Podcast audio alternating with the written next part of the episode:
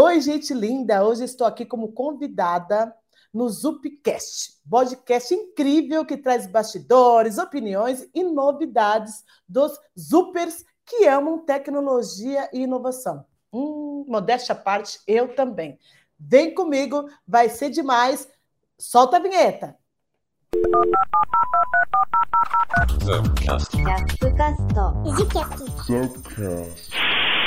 Fala galera, meu nome é Rafael, Rafael Pimenta, sou um homem preto, pai, LGBT, do cabelo crespo, estou aqui no meu quarto, ao fundo tem um guarda-roupa, estou com um cachecol cheio de motivos bem variados aqui, e hoje, né, vim aqui junto com duas mulheres muito incríveis para a gente discutir um tema que é extremamente relevante. Sou especialista de diversidade dentro do time de talent da ZUP, e vamos falar né, sobre questões de, que são extremamente importantes para o mercado de trabalho, que é sobre a inserção de pessoas negras na área de tecnologia e o quanto essa pauta ela é coletiva, não é só das pessoas negras.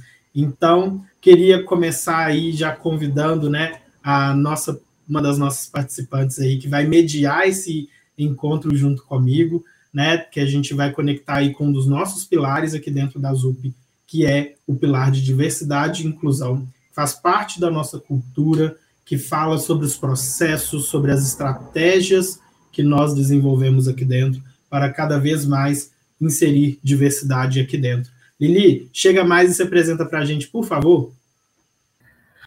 Bora lá! Bom, galera, tudo certo? É, obrigado primeiro pelo convite para mediar essa mesa aí junto com o Rafa e tanta gente incrível. É, eu sou a Lili, Lilian Ribeiro, é, fazer minha autodescrição aqui para vocês. Eu sou uma mulher preta, eu tenho cabelos cacheados, próximo aos ombros, eu estou usando uma jaqueta vermelha e atrás de mim tem uma parede branca próxima da janela com dois quadros. E aí, assim, eu atuo aqui na ZUP, né, como HRBP, dentro da Alliance do Vini Morgado. Eu estou muito feliz assim em compor essa mesa, então preciso repetir para afirmar isso. E eu quero puxar aí, trazer a nossa convidada, é, apresentando para vocês que é a Ana Minuto, ela é co-criadora aí do Jornadas Negras e enfim, eu não tenho nem habilidade suficiente para apresentar essa mulher, então eu queria chamá-la aqui para ela se apresentar. Oi, gente linda, é um prazer estar com vocês, meninos, meninas e meninex. Meu nome é Ana Minuto, sou uma mulher negra de pele escura, estou com uma blusa preta e eu acho que é salmão a parte de baixo. Atrás de mim tem uma, umas plantas maravilhosas, que eu adoro plantas, e uma parede bege. Bom, é, sou consultora empresarial de carreira, CEO da Minuto Consultoria Empresarial e Carreira e também co-criadora do Potências Negras que é uma jornada né, que auxilia aí é, a trazer mais negros para o mercado de trabalho e também as empresas a desenvolver esse mindset de diversidade e inclusão tão necessário nos dias de hoje. As nossas ações já impactaram aí mais de 6 milhões de pessoas. Eu atuo há mais de 25 anos é, em diversidade e inclusão, só que antes a gente só trabalhava combate à violência doméstica e combate à discriminação racial. Então, é um ponto que a gente já precisa começar a pensar é que diversidade e inclusão é uma jornada, é para a vida toda, seja sua, seja da sua corporação, seja dos negócios, né? Porque a gente está no momento na diversidade, mas amanhã já é um outro momento e a gente precisa estar tá aí se atualizando neste processo. Essa, tô, essa sou eu, estou aqui para ampliar o meu, a minha consciência, aprendendo com outras pessoas e que juntos a gente consiga fazer aí um grande evento. Gente, eu adoro eventos e esse é um grande evento. muito bom, muito bom, Ana. É, obrigada pela sua disponibilidade, por tudo que você faz aí dentro da comunidade. É, e aí, hoje, assim, o tema, a ideia é a gente falar, né, sobre como enegrecer a tecnologia é uma responsabilidade coletiva. E aí, para a gente começar a discorrer sobre esse assunto, eu queria que o Rafa é, fizesse essa abertura, começasse a fazer a primeira pergunta. Vamos lá, Rafa? Bora, gente, vamos lá. Ana, assim, quando a gente fala sobre enegrecer a tecnologia, a gente isso abrange muita coisa, né? A tecnologia hoje não está mais só aquela coisa do computador. A gente está falando de aplicativos para andar de carro, para pedir comida, saúde, envolve tudo. Eu estou dentro do RH. Eu lido com processos seletivos. Eu lido com pessoas, a gente fala sobre inclusão. E ali dentro a gente vê o quanto a gente tem vieses, o quanto uh, na hora de incluir uma pessoa dentro de um processo a gente enfrenta preconceito, a gente entende que existe uh, vieses na hora de avaliar um currículo, são várias coisas que envolvem. E isso eu estou falando do meu processo aqui dentro. Então, quando a gente fala né, sobre uh, diversidade, a gente precisa falar dos processos pensados para a diversidade. Né? E racismo estrutural está aí permeando todas essas, uh, todos esses processos. E aí, a minha pergunta, né, quando a gente fala sobre enegrecer a tecnologia, significa vamos mudar esse cenário. Né? Então, o que, que para você é esse enegrecer a tecnologia? O quanto isso é importante e emergente, principalmente nos dias atuais, onde essa pauta é tão discutida? O que, que significa isso? Ótimo. Boa pergunta, Rafa. Primeiro, é, eu fui uma pessoa que fui emancipada pela área de tecnologia. Tá? Eu comecei a minha vida sendo infestadeira. O que era infestadeira? Uma pessoa que ficava dentro de uma empresa de costura, levando o pano para baixo e para cima para fazer corte. Quando eu olhei para aquela empresa, eu falei: hum, não é para mim. Quero ser milionária. Vou me virar, quero ser milionária. A partir daí, ter um objetivo escurecido para mim me ajudou a tomar uma decisão né, de quais caminhos eu ia buscar para poder chegar nesse milhão que eu buscava. E eu fui funcionária pública, eu fiz 500 milhões de coisas, né? Mas um determinado dia, o IG estava chegando aqui no Brasil, que foi o primeiro é, provedor gratuito, e a partir daí eu comecei a trabalhar como telemarketing, fazendo preenchimento dessas propostas e criando logins. Ali eu vi que era um caminho para que eu pudesse mudar de vida. A partir daí, fiz faculdade, porque, a, porque o, o curso me permitiu. Então, com 24 anos, eu comecei minha faculdade. Isso precisa ficar escurecido dentro do mercado de trabalho, que nós não vamos começar é, faculdade com 20. E isso também, é, dentro dos processos seletivos, dificulta trazer mais negros, trazer mais mulheres e PCDs, porque eu coloco a faculdade como um dificultador naquele momento. Então, eu comecei com 24 anos para a sociedade. Eu já era velha, quer dizer, as chances de eu conseguir me manter no mercado eram muito desafiadoras. E não é diferente agora. Né? E quando eu penso o, o que tudo que a tecnologia trouxe para mim, eu acredito também que ela pode trazer para as outras pessoas. Primeiro, hoje a gente entende que para você estar dentro da tecnologia, você não precisa ter uma formação acadêmica. E isso é um, um caminho mais curto para o sucesso. Outro é entender que a tecnologia ela veio para resolver problemas e ela pode sim diminuir os vieses humanos na hora do processo seletivo, se ela for programada por pessoas que têm essa visão sobre diversidade e inclusão. Tem que ficar muito escurecido que vieses todos nós temos e preconceitos também. Qual que é a habilidade nessa caminhada sobre diversidade e inclusão? É você ir criando consciência sobre as coisas que você faz errado. E eu sempre digo que não existe, que não existe o errado, né? Existe uma escolha que você faz quando você se comunica, existe uma escolha que você faz quando você está no seu trabalho, mas existe uma diferença do legal e do ético. Não é porque é legal eu xingar outras pessoas, fazer piadinha com outras pessoas que vai ser ético. Né? Então, quando a gente pensa nesse processo de diversidade e inclusão, quando a gente pensa em trazer mais negros, é nesta caminhada ajudar a população negra primeiro se enxergar dentro desse ambiente, né? Porque nós não nos enxergamos dentro do ambiente de tecnologia, porque ele está muito apartado de nós, embora a gente utilize ele todos os dias. Segundo, trazer parceiros que possam disponibilizar conhecimento e os seus cursos para atender essa comunidade.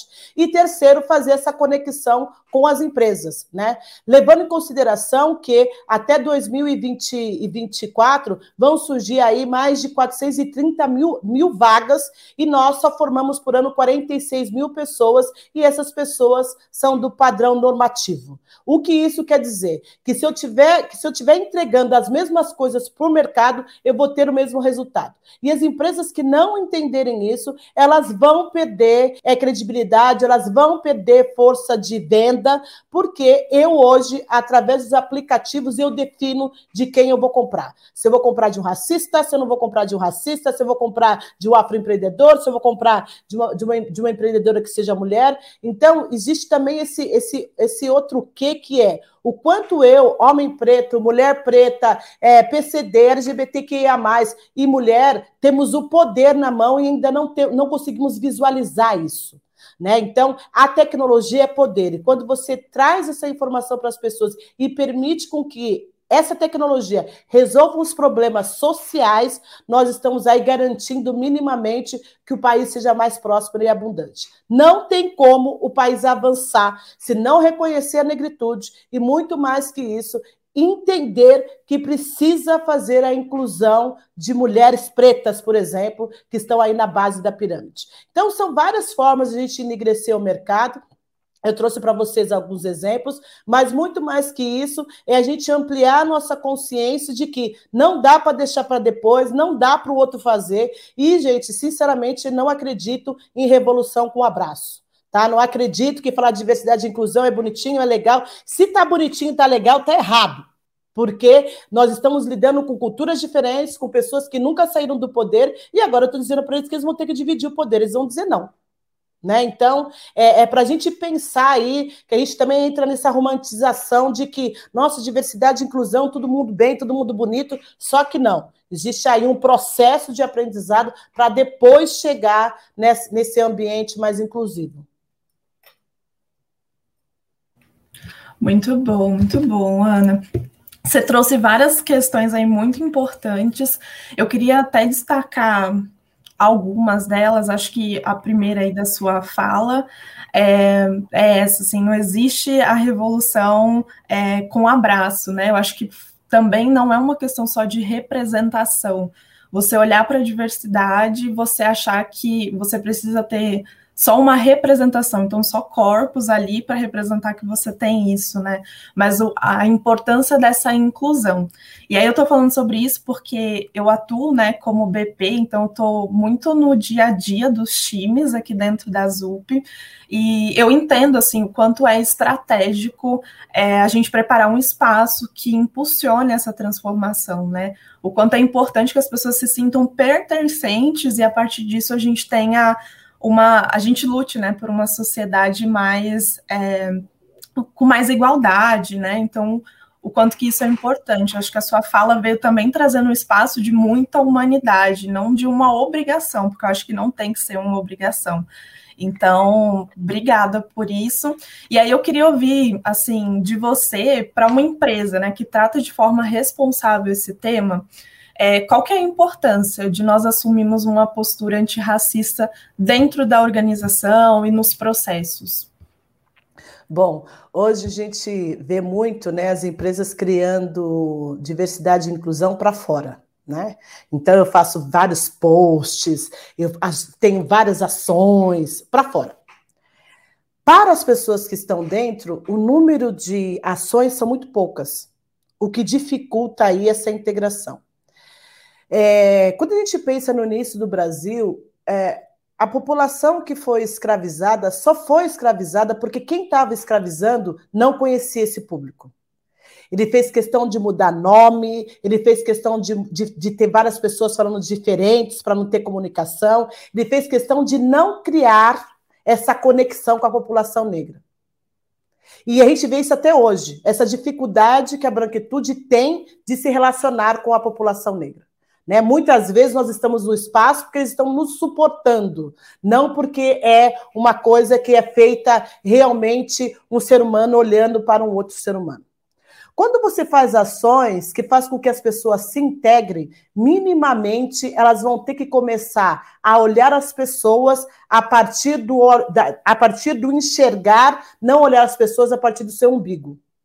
Né? Então, quando você consegue fazer integração, quando você consegue fazer com que o Rafa fale, você fale e outras pessoas negras falem, as pessoas, a, a, branquitude e também a popula, uma parte da população negra que não se reconhece como negro ainda, começa a entender que se eu não me comunicar, se eu não conectar com a outra pessoa enquanto ser humano, no sentido de fazer essa troca, de trazer histórias, de trazer os desafios e resolvermos juntos, é muito difícil você combater o racismo porque ele fica muito na super, é, é muito superficial, né? Eu olho para o racismo, o outro é racista, o outro faz, o outro, mas e eu, né? Quais com quantos negros eu me relaciono? Quantos negros tem na minha, na minha equipe? Que negros são esses? Eu conheço a história desses negros? Eu sei a dificuldade que esses negros têm para chegar no trabalho ou para utilizar a internet, levando em consideração a realidade do nosso país,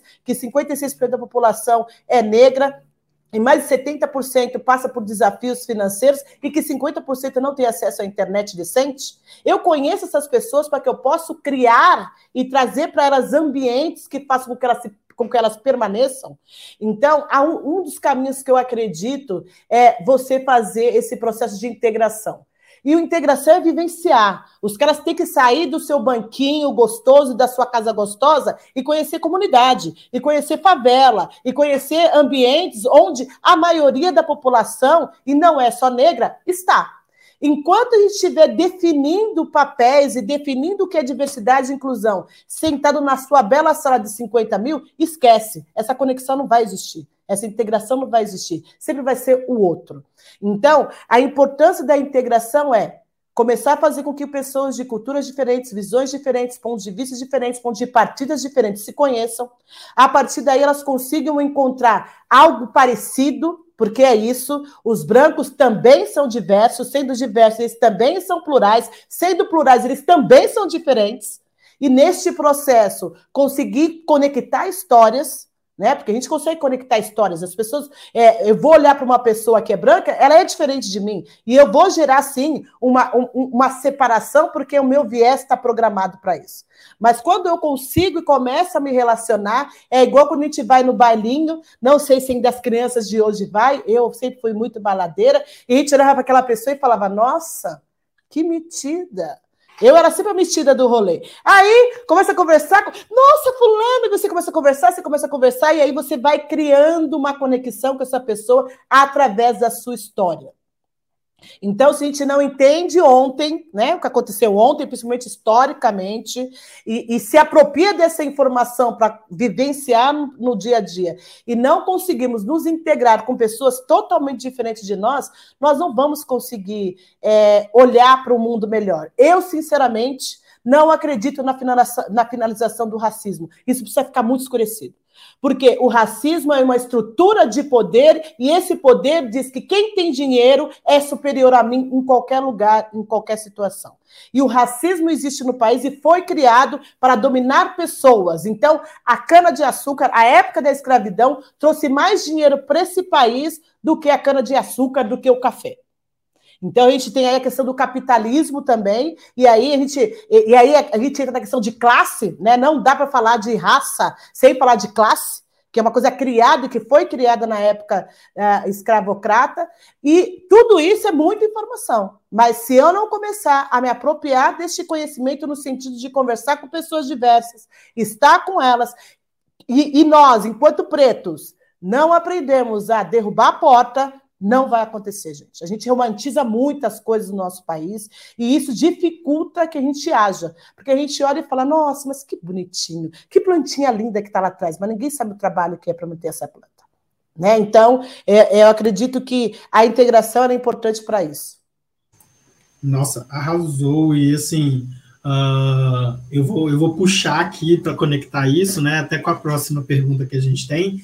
Mas uma coisa que, que eu acho que é interessante da gente escurecer para as pessoas, e eu gosto muito disso, de escurecer como um, um, verbo mesmo, não no negativo, mas de trazer alusão ao conhecimento mesmo para as pessoas, que uh, uma coisa que a, que a Ana trouxe que é muito interessante é sobre a integração. E por que, que ela é tão difícil, né, Ana? Que uh, o quanto a gente vê tanto falar sobre o conceito de raça, as pessoas sempre vão direto para a raça negra. As pessoas sempre discutem a negritude, as pessoas sempre discutem raça no âmbito de uh, pessoas negras. Mas pessoas brancas também são raça. Né? As pessoas não negras também estão dentro de um conceito de raça, até porque raça é um conceito social. Né? Não é sobre ser humano biológico, é um conceito social construído e traz toda essa hegemonia aí que a Ana trouxe para a gente. E tem até um livro que eu gosto muito que chama Eu e a Supremacia Branca, da Laila Saad, que ela fala muito do porquê dessa estrutura de poder se mantém. Né? A, a Ana trouxe muito esse olhar para a gente de uh, não é apenas a gente falar sobre o racismo a nível pessoas negras, a gente precisa trazer a branquitude. Eu quero que vocês parem e pensem. Quantas vezes vocês ouviram falar sobre branquitude? sobre privilégio branco, sobre o branco salvador. São coisas que, para quem estuda do assunto, esbarra nisso o tempo inteiro. Pessoas que estão vivendo as suas vidas não esbarram porque elas vão ouvir falar sobre o racismo, sobre pessoas negras, sobre uh, racismo contra pessoas negras e por aí vai todos esses processos, mas não se discute a branquitude. E aí, Ana, a minha próxima pergunta vem conectando com isso. Qual que é a importância da gente ter todas as pessoas dentro dessa discussão? Qual que é a importância da gente não falar apenas de racismo através de pessoas negras? Por que, que a gente precisa trazer a branquitude para quebrar esse estereótipo, esse racismo que a gente vive tão enraizado? Né? Porque é muito fácil trazer o Rafa para vir falar sobre suas feridas como homem preto, para contar o que, que é ser um homem negro dentro da tecnologia, mas a gente não responsabilizar as pessoas não negras. Então eu queria que você contasse para a gente um pouquinho dessa perspectiva. O que, que significa a gente falar sobre a branquitude assumindo o seu papel dentro do racismo? É uma, uma, uma pergunta complexa e de um milhão de dólares. Não, um trilhão de dólares. Vamos lá. Primeiro, a gente precisa ter muito escurecido para a gente que o dono dos, do poder hoje são os brancos. Eles determinam se, eu vou, se a minha é, consultoria vai continuar ou não. Eles determinam se eu vou comer ou não. Eles determinam se eu vou morrer ou não. Né? Então, a gente precisa partir desse ponto de, de poder, né? dessa supremacia. Eles determinam se eu vou comer amanhã. Né? Esse é um primeiro ponto. Se eu tenho um grupo que determina como todos os outros vão vivenciar as suas vidas, esse grupo está à parte. Né? Ele é o supremo, ele manda, ele resolve, ele determina. Ok? Ah, Ana, mas eu estou comprando, eu compro dessas pessoas, mas eu sou uma pessoa né, para o movimento acontecer, precisava ser no mínimo milhões de pessoas para a gente começar a parar de comprar e ver esse impacto. Só que nós estamos muito longe de, de ampliar esse olhar financeiro, porque no final, gente, o que importa é dinheiro. Né? Então, a gente precisa ter muito escurecido que a, a, a disputa sempre é financeira. É sempre é o que eu posso comprar, como eu posso comprar e aonde eu posso comprar. É sempre é como eu posso comer e aonde eu posso comer. É, então, para mim, eu posso gastar 100 reais num, num, almoço? Hum, ok. Agora, quantas mulheres pretas podem fazer isso? É, então, a gente está falando que existe um grupo que manda e desmanda e que tem é, e que 80% desse dinheiro que essa população, população tem está com 5% da população branca. Essa é a nossa realidade, né? Quando eu trago a branquitude para esse processo de autoconhecimento, né? Porque é autoconhecimento, de que, primeiro, ela não é branca, porque ela só é branca aqui no Brasil. Sair do Brasil, ela é latina, né? E aí ela sofre preconceito como latina, mas ela é branca, ela é universal, então passa. Né? Então, ela é branca só aqui no Brasil. Saiu do Brasil, ela não é branca. Como diz, como diz a Lilian, se eu não me engano, encardidos. E é isso. Quem está lá fora, os europeus também falam dos encardidinhos do Brasil, mas eu sou branco. Né? Então, é, tem esse processo de, desse entendimento, que branco é só branco aqui. Saiu daqui, você é um encardido. E quando eu trago essas pessoas minimamente para ampliar sua consciência em relação a esse processo, eu consigo demonstrar para essa pessoa que alguém, 4 mil pessoas atrás de mim, através do seu trabalho, do seu esforço, deixaram o 4 mil dele lá atrás rico e que ele só tem que repassar riqueza. E eu tive que viver escassez nesses 300 anos. E a gente sai do, ai, é moral, é, sai do processo de que é ser legal ser feito e vai para o que tem que ser feito. Esse dinheiro não é meu. Ele não sendo meu, eu preciso fazer com que outras pessoas tenham acesso que eu tive, que eu recebi de alguém. E aí a gente começa a fazer a mudança de fato. Porque eu consigo me enxergar, entender que eu não sou uma pessoa universal, então que tudo não, não, não, não bate a partir do meu umbigo, né? Existe muito mais que o seu umbigo, que eu não sou um ser universal, que a minha obrigação enquanto ser humano é, a partir do que eu tenho de renda, é fazer com que outras pessoas possam vivenciar também essas experiências. A partir daí, eu entendo e conheço uma mulher negra e um homem negro, e entendo que se eu der para ele todas as possibilidades, ele vai ser melhor do que uma mulher, do que um branco, sim, e não porque ele é melhor, porque estudou, ele é melhor porque ele é treinado para ser melhor. Né? Então, fui treinada desde pequena a ser dez vezes melhor. Então, automaticamente isso vai acontecer. E que, quando eu movimento a estrutura, fortalecendo a população negra que está na base da pirâmide, eu faço uma virada econômica no meu país. Que é fazer com que as pessoas tenham mais acesso, as pessoas tendo mais acesso, elas vão ajudar outras pessoas, porque uma mulher branca, normalmente, ela só tem que cuidar dela e da família dela. Eu não. Eu sou uma mulher preta que tenho duas irmãs, dois sobrinhos, e uma parte deles dependem da minha renda. Então, quando eu consigo melhorar essa renda, eu consigo fazer também que a, a, ocorra um salto em relação à educação, em relação à espiritualidade, em relação à alimentação, e isso vai fazer com que o Brasil vá para o próximo nível. Né? Nós estamos falando aí de melhorar a condição do Brasil. E se não começar, e se não fizer pela população preta, não vai acontecer, gente. Vai ficar só nessa ilusão de que estamos fazendo alguma coisa. Né? Então, quando a gente pensa em branquitude, é, é, é é este olhar de que não sou eu, somos nós, e para sermos nós, eu preciso conhecer a minha negritude também, porque todos nós temos pretos na família. Você pode ser alvo, você tem preto na sua família, em algum momento. As pessoas só não falam que tem preto na sua família, né? Que é até um exemplo que de, de, um, de uma das palestras que eu dei, que eu estava falando sobre a questão racial e tal. Ela falou assim: Nossa, Ana, eu nunca soube da, da minha avó paterna, nunca soube quem era a minha avó, nunca falaram sobre a minha avó. E aí eu fui buscar quem era essa avó, e essa avó era preta, e ela foi apagada da família.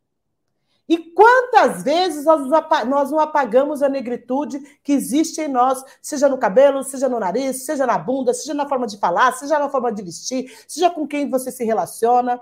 Então, quando a gente traz a, a, a branquitude para o processo, minimamente a gente consegue criar uma conexão e criando essa conexão, nós vamos entendendo o certo a ser feito. De que hoje, se eu estou aqui, enquanto homem branco e mulher branca, desfrutando de toda a riqueza, foi porque os meus, quatro mil anos atrás, trabalharam para isso.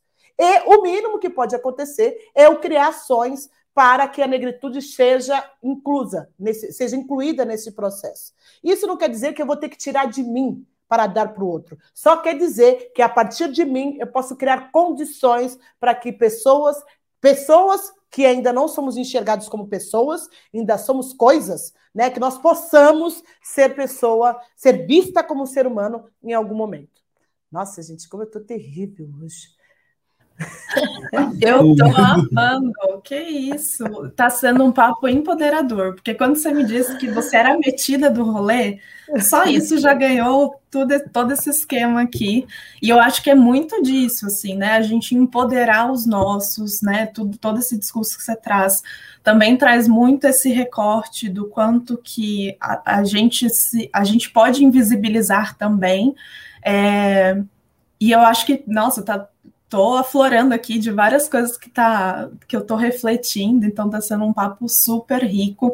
Quando você fala em economia também, né, a gente sabe que tem dados aí do IBGE que aponta, né, que 31% da população negra ganha é, menos, né, do que um, uma pessoa branca, né, no mercado de trabalho.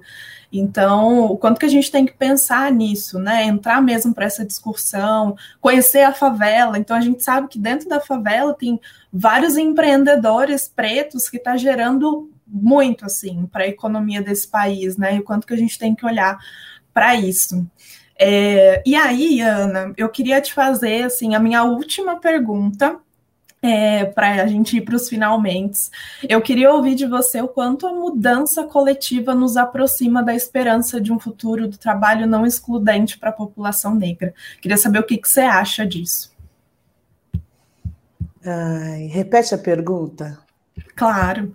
Eu quero saber o quanto que você acredita que é, essa mudança coletiva ela aproxima assim de uma esperança de um futuro de trabalho não excludente para a população preta? Bom, é, eu, sempre, eu sempre trago essa fala, né? De que minha mãe fazia o que eu faço hoje de graça, e com três filhas no cangote para baixo e para cima. Hoje eu ganho para fazer isso. Né? Pode melhorar os rendimentos, mas eu ganho para fazer isso. O que eu quero dizer com isso? De que o Brasil nunca parou, né? A negritude nunca parou. É por isso que nós estamos aqui. Essa ilusão de que eu cheguei sozinho, aconteceu porque eu sou bom, é mentira. Alguém deixou de fazer para você fazer. Né? Então, quando a gente é, entra no coletivo, eu sempre tive em pautas coletivas, porque eu vim de uma família ativista, uma família que criava ONGs, uma família de carnaval, uma família é, de, de empreendedores, a gente começa a entender é, este processo da ancestralidade e começa a entender o quanto essa ancestralidade influencia no todo. Então, a nossa matriz africana, ela traz o coletivo. Não tem como eu avançar sozinha. Né? Então, eu até chego, né? então eu cheguei em muitos lugares que muitas pessoas não tiveram oportunidade de chegar, mas eu olho para o lado e eu não tenho com quem falar. Eu olho para o lado e não tenho com quem ir no restaurante. Eu olho para o lado e sou a única que estou dirigindo. Né? Então, é, a pauta sempre coletiva, preta principalmente, ela nunca é sobre mim. Nada que eu estou fazendo, e isso precisa ficar muito escurecido para a população em geral, tanto brancos quanto negros. Nós somos coletivos. Sem coletividade não existe o amanhã. Sem o amanhã não existe o avanço. E sem, e sem nós não existe é, um, um, mundo melhor. Não vai existir se a população negra não for, é, não for incluída nas tomadas de decisão. É, então, o coletivo ele é o motivo de tudo existir. Não adianta só eu ser bonita, linda na, nas, nas Ilhas Maldivas, sozinha. A nossa pauta sempre é coletiva. Alguns se perdem no caminho achando que, nossa, estou fazendo para mim. Não, não dá para fazer só para você. Quando você acende, outras pessoas te olham, percebem que podem também. A partir daí vão se organizar, vão buscar para poder chegar até lá, porque a maioria de nós nunca teve, na nossa família, nunca teve ninguém que estivesse neste lugar. Né? Então, a gente tem esse processo de aprendizado e o coletivo nos permite aprender todos os dias pautas diferentes, visões diferentes, é, lugares de fala diferentes, mas isso requer da gente essa humildade no sentido de entender que não sou eu, somos nós. Que não estou fazendo para mim, estou fazendo para nós. E que eu preciso todos os dias me esvaziar um pouco de mim para me encher um pouco do outro, porque senão não tem mudança. Senão eu sempre estou olhando o mundo a partir do meu umbigo, que, modéstia à parte, é lindo. É isso. Aí, Ana, eu assim, eu, eu amei essa colocação sua, porque ela casa tanto com uma. Uma vez me perguntaram em um, um podcast também que eu estava gravando, ah, Rafa, mas o que, que você mais gosta, assim, né? Dessa coisa de, de ser negro, de tudo mais. Mas, gente, é a comunidade. Porque é uma coisa, é muito surreal o que a gente vive como sendo negros, o quanto é potencializado, o quanto ver uma Ana Minuto me, me faz assim, mano, olha onde que eu posso chegar. O quanto ter um Rafa especialista numa empresa de tecnologia faz com que outras pessoas dentro do RH olhem e falem, dá para eu ser. O quanto ter a Lili ali dentro de um, como BP, o quanto isso faz com que ela, tipo, outras pessoas se inspirem nisso. Né? E eu acho que é essa mudança que a gente acaba vendo também.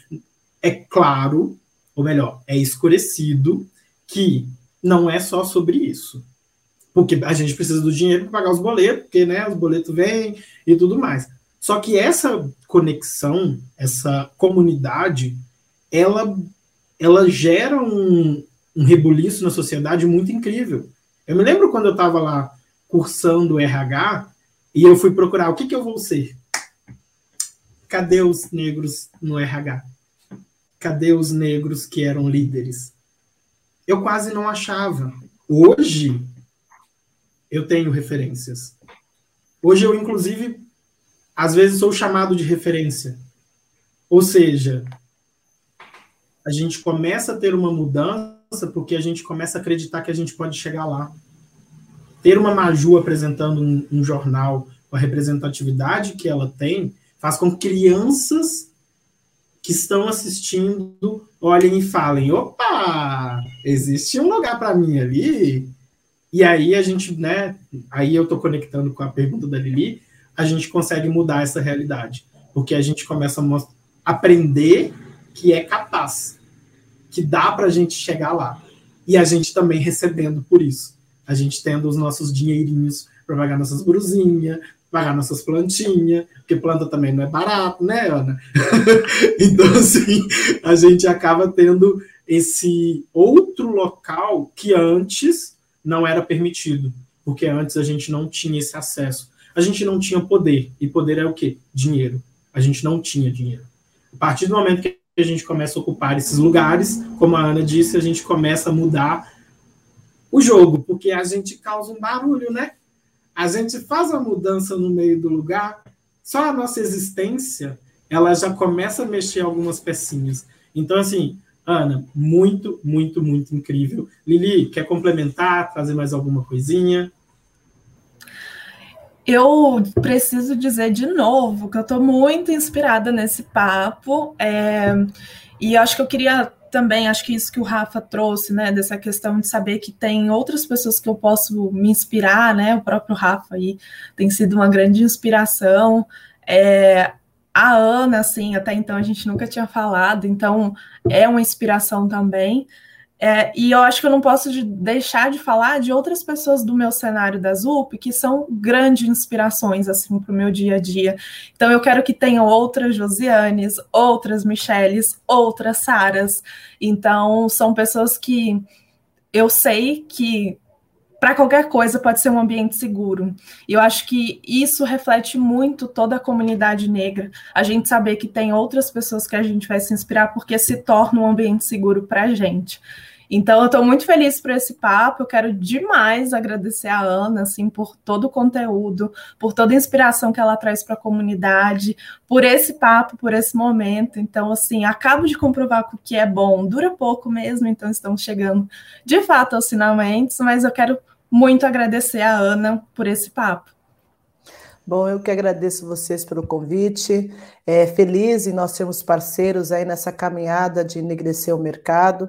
Acredito que é impossível ir sozinho, por isso que a gente está criando grandes coisas, porque estamos juntos. Espero que todos os dias a gente esteja disponível para realmente reaprender quem somos nós nesse contexto né? E muito mais que isso, que possamos, através da nossa história, através de quem nós somos, inspirar outras pessoas. E eu sempre digo que, em vez de olhar outras pessoas como referência, que sejamos a referência. Porque cada um de nós, no ambiente que nós estamos, nós estamos mudando a forma daquele ambiente existir. Cada um de nós, dentro das nossas falas, nós estamos mudando a forma das pessoas verem uma pessoa negra. Então, que possamos aí e tenhamos coragem de contar mais as nossas histórias em todos os lugares, a todo momento e a qualquer hora, e lembrar que existem muitos desafios, sim, mas não existe futuro sem nós. Muito bom, muito bom. E assim, eu quero agradecer a todo mundo aí que participou de mais um episódio do nosso Zupcast. Foi muito bom o papo de hoje. E eu quero lembrar que, para quem quiser conhecer mais sobre quem participou desse episódio, todas as nossas redes sociais vão estar na descrição do podcast, assim como as referências citadas. Não esqueçam de seguir o Zupcast nas plataformas de áudio, no YouTube, para acompanhar os próximos episódios e também as redes sociais da Zup. Então, é isso, pessoal. Muito obrigado e até a próxima. Tchau. Valeu, gente. Tchau, tchau.